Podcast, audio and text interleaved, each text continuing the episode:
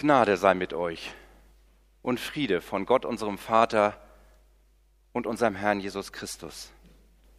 Amen. Ihr habt es gehört, dass ich heute Morgen hier stehe, ist ja relativ spontan entstanden. Dennoch könnte man meinen, dass das heute mein Lieblingssonntag ist. Es ist schon das vierte Mal, dass ich am siebten Sonntag nach Trinitatis predigen darf. Und es ist das dritte Jahr in Folge. Fand ich spannend. Also das klingt schon fast so ein bisschen nach Gewohnheitsrecht. Vor zwei Jahren war ebenso wie heute ein Abschnitt aus dem sechsten Kapitel des Johannesevangeliums, die Grundlage der Predigt. Die ersten Überlegungen zu der heutigen Predigt habe ich gemacht, ganz bewusst ohne mir die Predigt von vor zwei Jahren nochmal durchzulesen. Und irgendwann war ich aber an dem Punkt, dass ich gesagt habe, doch, du solltest mal gucken, was du damals gesagt hast. Und da war ich schon überrascht, dass ich inhaltlich fast die gleichen Schwerpunkte gesetzt habe, dass der Ansatz der Predigt aber ein völlig anderer war. Allerdings war auch meine persönliche Situation in vielerlei Hinsicht vor zwei Jahren mit der heutigen vergleichbar. Der Abschnitt, über den ich heute predigen darf, schließt sich fast unmittelbar an die Lesung an, die wir eben gehört haben, an die Speisung der 5000. Und wir platzen dabei mitten in eine Diskussion hinein. Ich lese euch aus dem sechsten Kapitel von Johannes. Doch nun sagten sie, wenn wir dir glauben sollen, dass du von Gott gesandt bist, dann lass uns ein Wunder sehen, das es uns beweist. Wo bleibt dieser Beweis? Damals in der Wüste haben unsere Vorfahren Manna gegessen, wie es ja auch in der Schrift heißt, Brot vom Himmel gab er ihnen zu essen. Jesus erwiderte, ich sage euch, das Brot vom Himmel hat euch nicht Mose gegeben, es ist mein Vater, der euch das wahre Brot vom Himmel gibt. Denn das Brot, das Gott gibt, ist der vom Himmel herabkommt und der Welt das Leben schenkt. Herr, sagten sie da zu ihm, gib uns immer von diesem Brot. Jesus antwortete, ich bin das Brot des Lebens. Wer zu mir kommt, wird nie mehr hungrig sein, und wer an mich glaubt, wird nie mehr Durst haben. Ich finde das schon spannend. Am Vorabend Ihr habt es eben von Gonzo gehört, hatte Jesus eine riesige Menschenmenge mit wenigen Fischen und Brot satt gemacht. Es hieß da so schön, so viel wie jeder haben wollte, eine richtige Völlerei. Und es ist noch eine riesige Menge an Essen übrig geblieben. Und nachdem eine, alle eine Nacht darüber geschlafen haben, sagen sie Jesus, Zeig uns doch mal ein Wunder, dass wir an dich glauben können. Respekt. Eine Nacht nach der Speisung der 5000. Zeig doch mal ein Wunder, damit wir an dich glauben können. Ich frage mich, was haben die Menschen damals eigentlich von Jesus erwartet? Sie scheinen ja wenigstens in Betracht zu ziehen, man könnte Jesus vielleicht glauben. Man könnte vielleicht wirklich überlegen, ist das der, der von Gott gesandt ist? Schließlich sagen sie ihm, wenn wir an dich glauben sollen, dann lass uns ein Wunder sehen. Offenbar war die Vermehrung von Brot und Fischen nicht gut genug. Naja, das waren ja auch nur irdische Lebensmittel. Damals in der Wüste, da gab es ja Brot direkt vom Himmel. Das war ja was ganz anderes. Und das gab es auch nicht nur einmal, sondern jeden Tag, 40 Jahre lang. Das war mal ein wirkliches Wunder. Sowas, das wollen wir jetzt auch sehen. Und dann, ja, dann glauben wir an dich. Vielleicht. Genauso erstaunlich finde ich die Reaktion von Jesus. Völlig ruhig und gelassen nimmt er die Argumente der Menschen auf und diskutiert mit ihnen. Ich an seiner Stelle, ich glaube, ich hätte nicht nur innerlich gebrodelt, wenn mir das passiert wäre. Jesus macht aber sehr schnell deutlich, dass der Ansatz mit dem Manna in der Wüste in die verkehrte Richtung geht. Damals kam das Brot direkt von Gott. Es gab niemanden, der das Volk mit diesem Brot versorgt hat. Auch Mose hatte damit nichts zu tun. Wenn man also damals an irgendjemanden glauben wollte, dann konnte das nur Gott sein. Er hat sein Volk treu versorgt, als es nichts anderes zu essen hatte. Und Jesus macht deutlich, dass auch zu seiner Zeit Gott derjenige ist, der die Menschen versorgt. Denn das Brot, das Gott gibt, ist der, der vom Himmel herabkommt und der Welt das Leben schenkt. Und hier merken wir schon, dass Jesus bildlich vom Brot spricht. Tatsächlich meint er natürlich sich selber als denjenigen, der vom Himmel herabgekommen ist. Übrigens hat Jesus bereits zu Beginn der Diskussion, also kurz vor dem Text, den ich euch vorgelesen habe, klargestellt, was für eine Art von Leben er eigentlich meint. Ich lese euch nochmal den Beginn der Diskussion vor. Also praktisch nach dem Aufstehen, nach der Speisung der 5000. Ich will euch sagen, warum ihr mich sucht. Ihr sucht mich nur, weil ihr von den Broten gegessen habt und satt geworden seid. Aber was Gott euch durch die Wunder sagen will, wollt ihr nicht verstehen. Statt euch nur um die vergängliche Nahrung zu kümmern, bemüht euch um die Nahrung, die Bestand hat und das ewige Leben bringt. Diese Nahrung wird euch der Menschensohn geben, denn ihn hat Gott der Vater als seinen Bevollmächtigten gesandt. Statt sich um die täglichen Dinge des Lebens zu bemühen, sollen wir uns um das kümmern, was wirklich wichtig ist. Das kommt euch vielleicht bekannt vor. Eine sehr häufig zitierte Stelle aus dem Ende der Bergpredigt heißt, da spricht auch wieder Jesus, darum sollt ihr nicht sorgen und sagen, was werden wir essen? Was werden wir trinken? Womit werden wir uns kleiden? Nach all dem trachten die Heiden. Denn euer himmlischer Vater, der weiß, dass ihr dessen bedürft. Trachtet zuerst nach dem Reich Gottes und nach seiner Gerechtigkeit. So wird euch das alles zufallen. Jesus macht deutlich, dass es eine Nahrung gibt, die ewiges Leben schenkt. Ein Brot, das der Welt das Leben bringt. Und das will natürlich jeder haben. Ewiges Leben, das klingt ja irgendwie verlockend. Und so ist es ja auch nachvollziehbar, dass die Menschen unbedingt dieses Brot haben wollen und das auch sehr deutlich ausdrücken. Herr, sagten sie da zu ihm, gib uns immer von diesem Brot. Die Antwort von Jesus ist in zweierlei Hinsicht überraschend. Wie eben schon erwähnt, gibt es kein Brot zum Essen, so wie wir es als Grundnahrungsmittel kennen. Jesus selber ist dieses Brot. Er ist derjenige, der der Welt das Leben schenkt. Und im Gegensatz zu den uns bekannten Nahrungsmitteln müssen wir auch nicht regelmäßig essen, um zu leben. Wer an Jesus glaubt, hat das ewige Leben. Es reicht, sich einmal für Jesus zu entscheiden. Im Verlaufe der Diskussion stellt Jesus das auch noch einmal deutlich dar. Denn das ist der Wille meines Vaters, dass wer den Sohn sieht und glaubt an ihn, das ewige Leben habe. In der Vorbereitung auf diese Predigt sind mir zwei Punkte in den Sinn gekommen.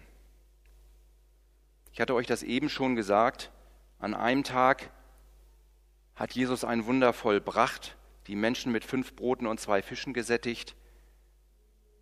Und am darauffolgenden Tag forderten ihn die Menschen auf, endlich mal ein Wunder zu zeigen, damit sie an ihn glauben können.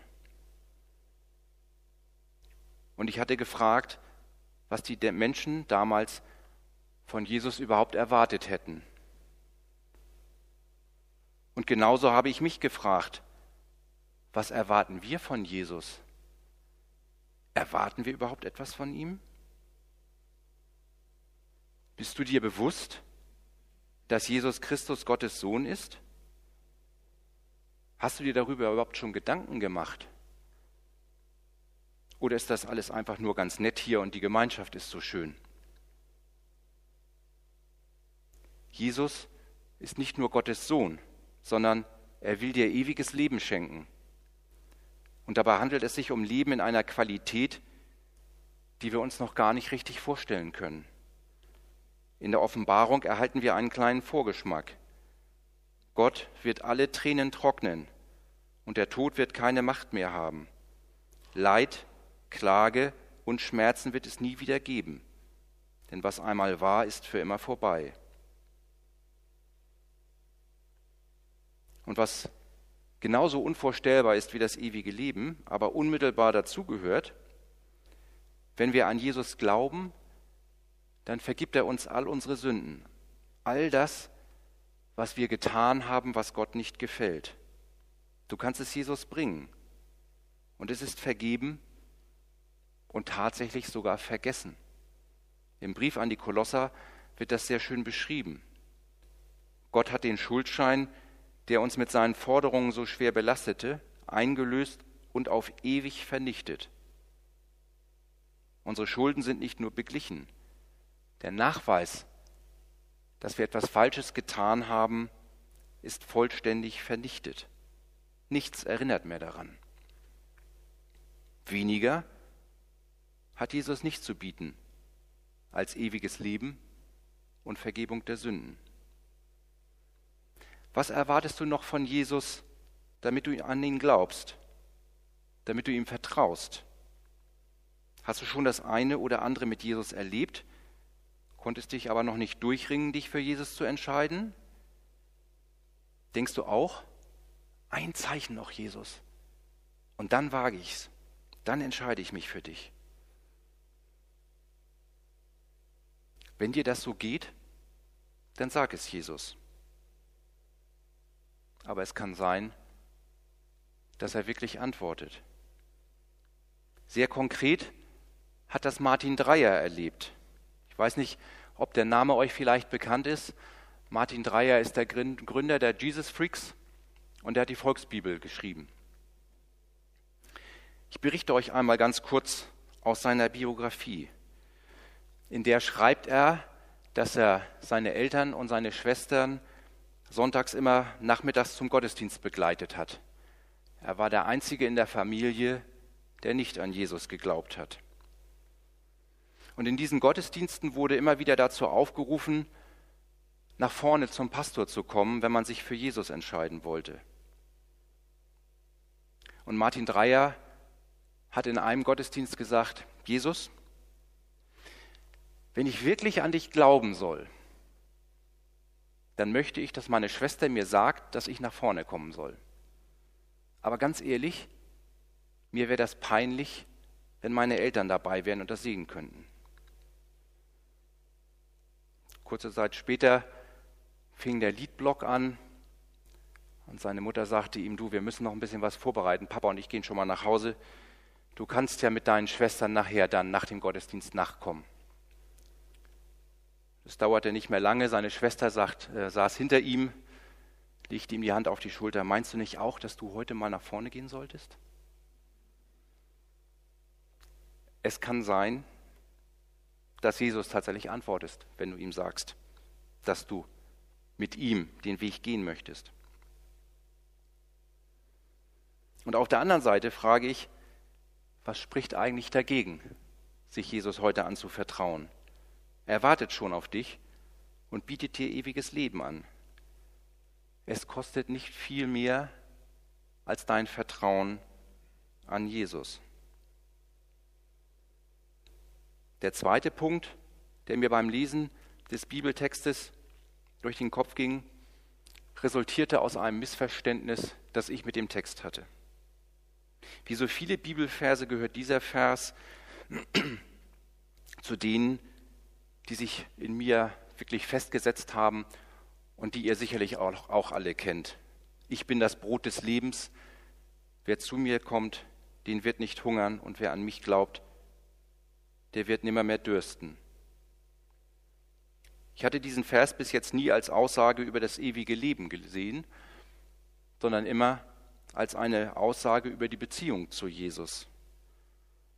Und da ist es tatsächlich so, dass ich mir hier immer mehr wünsche. Ich möchte immer mehr mit Jesus erleben. Mir geht es da gar nicht um Zeichen oder Wunder, sondern ich wünsche mir einfach, dass mir das irgendwie bewusst wird, dass ich mit Jesus in einer Beziehung lebe und dass ich spüre, dass er mit mir in irgendeiner Form Kontakt aufnimmt. Und das ist auch der Grund, warum ich Christiane gefragt hatte, ob wir diese drei Lieder am Anfang singen können. Näher zu dir und immer mehr von dir. Ja, das ist unverschämt, aber Gott möchte, dass wir so unverschämt sind. Wir dürfen zu Gott sagen, Herr, immer mehr von dir. Du bist ein Gott, der seine Kinder liebt.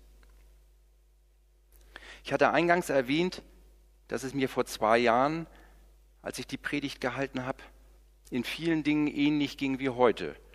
Und dies ist einer der Punkte, der mich damals auch sehr stark beschäftigt hat.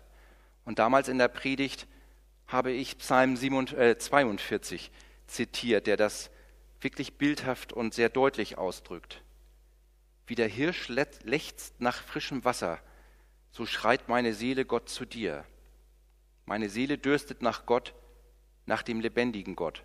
Wann werde ich dahin kommen, dass ich Gottes Angesicht schaue? Vielleicht geht es dir ja ähnlich wie mir. Vielleicht lebst du die Beziehung auch schon zu Jesus so, wie ich mir das wünsche. In jedem Fall, Jesus wünscht sich diese Beziehung zu uns. Und wir dürfen ihm begegnen.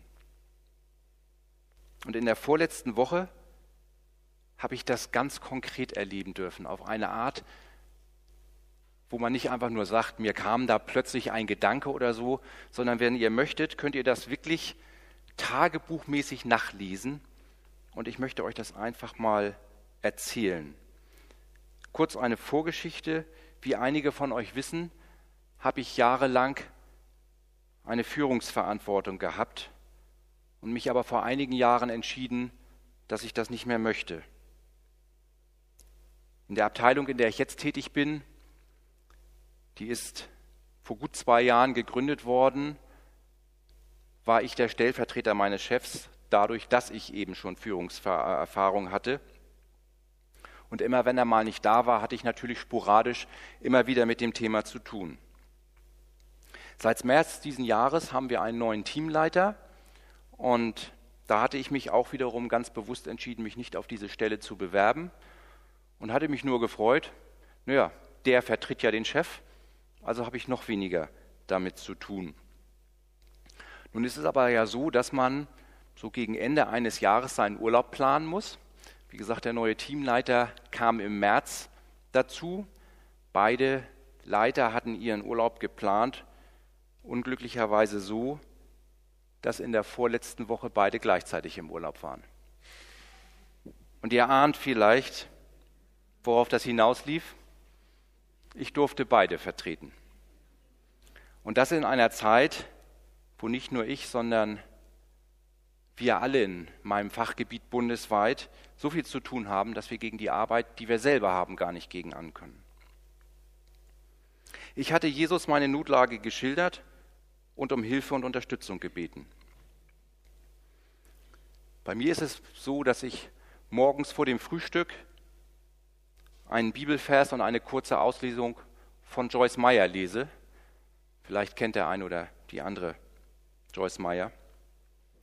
Und nach dem Frühstück lese ich dann die Losung und einen Bibelabschnitt und bete. Das ist wahrscheinlich auch vielen geläufig und als stille Zeit bekannt. Und ob ihr es glaubt oder nicht, Jesus hat mich wirklich jeden Tag in dieser Woche mit einem konkreten Zuspruch begrüßt. Und diese fünf möchte ich euch denn tatsächlich jetzt einmal vorlesen. Am Montag wurde ich wie folgt zum Frühstück begrüßt. Ich sage dir, sei stark und mutig, habe keine Angst und verzweifle nicht. Denn ich, der Herr, dein Gott, bin bei dir, wohin du auch gehst. Aus Josua 1,9. Ihr könnt euch vorstellen, dass mir dieser Zuspruch richtig gut getan hat. Und nach dem Frühstück durfte ich dann in den Losungen lesen, wer festen Herzens ist, dem bewahrst du Frieden, denn er verlässt sich auf dich. Am Dienstag ging es dann los mit 5. Mose 28,8. Der Herr wird euch bei allem, was ihr tut, segnen. Er wird euch große Vorräte geben. Der Herr, euer Gott, wird euch in dem Land, das er euch gibt, segnen. Und in den Losungen, aus der Tiefe rufe ich Herr zu dir, Herr, höre meine Stimme. Und Jesus sprach zu seinen Jüngern, seid getrost, ich bin's, fürchtet euch nicht. Mittwoch war ich gespannt, ob das so weitergeht. Der Herr spricht zu mir, ich will dir den Weg zeigen, den du gehen sollst. Ich will dir raten und dich behüten. Psalm 32, 8. Und weiter, ich will auf den Herrn schauen und harren auf den Gott meines Heils. Mein Gott wird mich erhören. Gefolgt von Hoffnung lässt nicht zu Schanden werden. Am Donnerstag begrüßte mich dann die Überschrift Du darfst Frieden haben. Und die Auslegung von Joyce Meyer begann wie folgt. Heute führe ich einen kleinen Kampf mit der Sorge. Es gibt drei verschiedene Dinge, die mich beunruhigen könnten. Aber ich weiß, dass Gott mich zum Frieden berufen hat. Vielleicht gibt es auch in deinem Leben etwas, worüber, die Sorge, worüber du dir Sorgen machen könntest. Und in den Losungen zeigte Gott mir, wie viel größer er ist als alles, auch als meine Sorgen. Durch den Glauben erkennen wir, dass die Welt durch Gottes Wort geschaffen ist, dass alles, was man sieht, aus nichts geworden ist. Und so unglaublich es klingt, die Woche hat ja fünf Tage, Gott hatte auch am Freitag noch einen Zuspruch für mich. Der Gottesfürchtige kann siebenmal fallen und wird doch jedes Mal wieder aufstehen. Und die Auslegung von Joyce Meyer endete mit folgender Aussage. Diese Entscheidung kann dir heute helfen. Wenn es schwierig wird, werde ich weitergehen. Ich werde mit Gott bis ans Ziel gehen. Die Woche hat mich echt beeindruckt. Und ich durfte nicht nur diesen Zuspruch lesen, sondern ich habe auch tatsächlich erlebt, dass Gott das wahr gemacht hat. In den ganzen fünf Tagen habe ich tatsächlich nur einen einzigen Nachmittag überhaupt irgendetwas mit der Vertretung meiner Chefs zu tun gehabt. Ansonsten war da die Stille auf dem See. Und es ging sogar noch so weit, dass mein Arbeitsplatz, den ich selber kaum im Griff hatte, sich seitdem deutlich entspannt hat. Ich habe noch ein weiteres Beispiel für euch, das dann aber nicht ganz so lange dauert. Die Predigtvorbereitung war ja nun schon relativ spontan, aber immer noch irgendwie so anderthalb Wochen, die ich Zeit hatte, mich auf den Text vorzubereiten. Und sobald ich wusste, dass ich heute predigen durfte, habe ich mir dann auch entsprechend Gedanken gemacht. Aber bis zum Freitag hatte ich zwar so ein paar Schwerpunkte, aber irgendwie habe ich das alles nicht mit Inhalt füllen können. Ich habe Freitagabend angefangen, bin auch ein Stück weit vorwärts gekommen und irgendwann habe ich aber gesagt, es geht nicht mehr, machst du morgen weiter. Ja, und als ich dann gestern weitergeschrieben habe, da ist mir das meiste einfach so aus den Fingern geflossen. Es waren Stellen dabei, an die ich vorher nie im Leben gedacht hätte, dass ich die überhaupt heute euch erzählen wollte. Die Beispiele, die ich eben gebracht habe, die entsprechen dem, was ich mir in meiner Beziehung zu Jesus wünsche.